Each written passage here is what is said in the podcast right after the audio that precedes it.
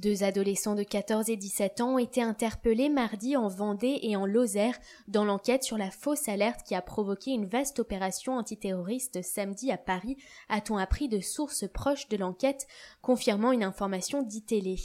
Lundi, un mineur de 16 ans qui utilise le pseudonyme Tyler Swatting avait été arrêté dans la Marne, soupçonné d'être l'un des deux hackers qui ont piraté la ligne téléphonique fixe de l'église Saint-Lieu dans le quartier des Halles pour appeler les forces de l'ordre et leur faire croire qu'une prise d'otage y était en cours.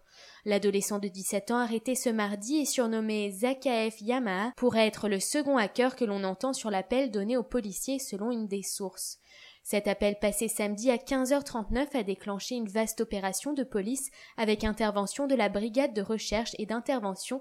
Le secteur avait été bouclé et des riverains évacués ou confinés via l'application pour smartphone SAIP. Les autorités avaient même délivré un message Église alerte attentat.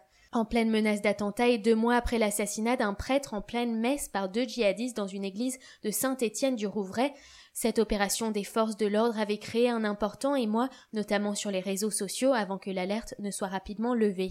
Les deux adolescents de 16 et 17 ans sont également soupçonnés d'être derrière d'autres fausses alertes envoyées en septembre, a précisé une des sources.